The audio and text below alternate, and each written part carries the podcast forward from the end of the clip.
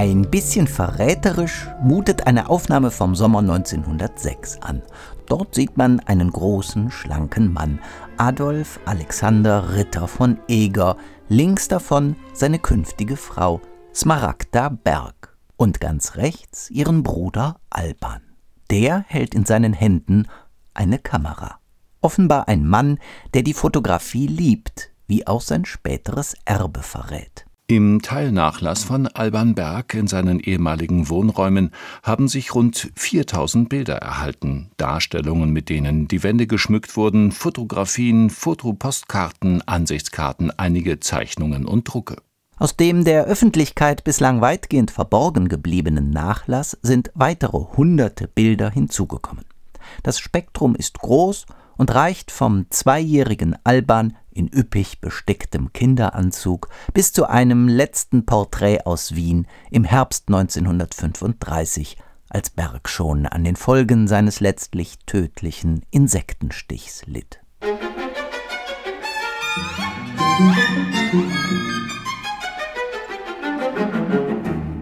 Daniel Ender ist Musikwissenschaftler und Generalsekretär der Alban Berg Stiftung. Er hat dieses Material gesichtet, ausgewertet und die Ergebnisse seiner Arbeit in einem Fotobildband veröffentlicht.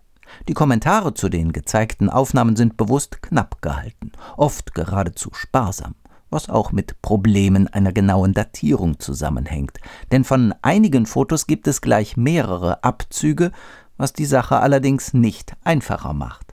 Verschiedene dieser Exemplare tragen häufig unterschiedliche Spuren, vor allem Beschriftungen oft mehrerer Personen. Um es vorwegzunehmen, Alban Bergs Handschrift ist hier weitaus rarer als jene seiner Frau Helene. Manchmal liegen zwischen den Datierungen derselben Abzüge mehrere Jahre. Ein Puzzlespiel, dem sich Daniel Ender mit größtmöglicher Sorgfalt gewidmet hat.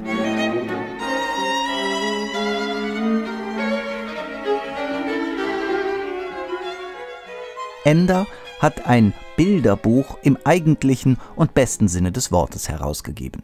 Das hängt auch mit seiner überlegten Anordnung des Materials zusammen. Weitgehend folgen wir Bergs Leben in chronologischer Folge.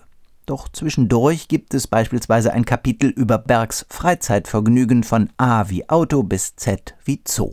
Man sieht den Komponisten stolz am Steuer eines alten Fordwagens am Fuße der Berge, neben ihm mit modischem Hut seine Frau Helene. Im September 1930 heißt es in einem Brief an Arnold Schönberg wir erfreuen uns täglich nachmittags der Ausfahrten in herrlich schöne, bisher so schwer erreichbare Gegenden und empfinden die physische Unabhängigkeit, die einem ein solches Fahrzeug verschafft, sehr wohltuend.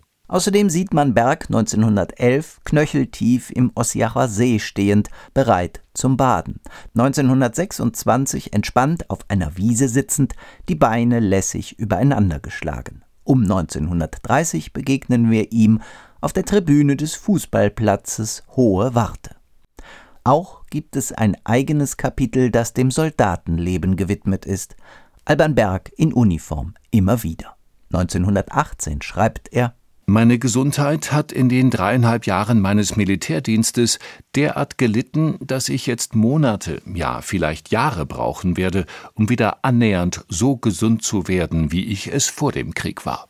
Was in einem solchen Buch natürlich nicht fehlen darf, ist ein Kapitel über Bergs Werkstatt, sein Arbeitszimmer, seine Bibliothek, sein Schreibtisch, sein Bösendorfer Flügel in der Trautmannsdorfgasse.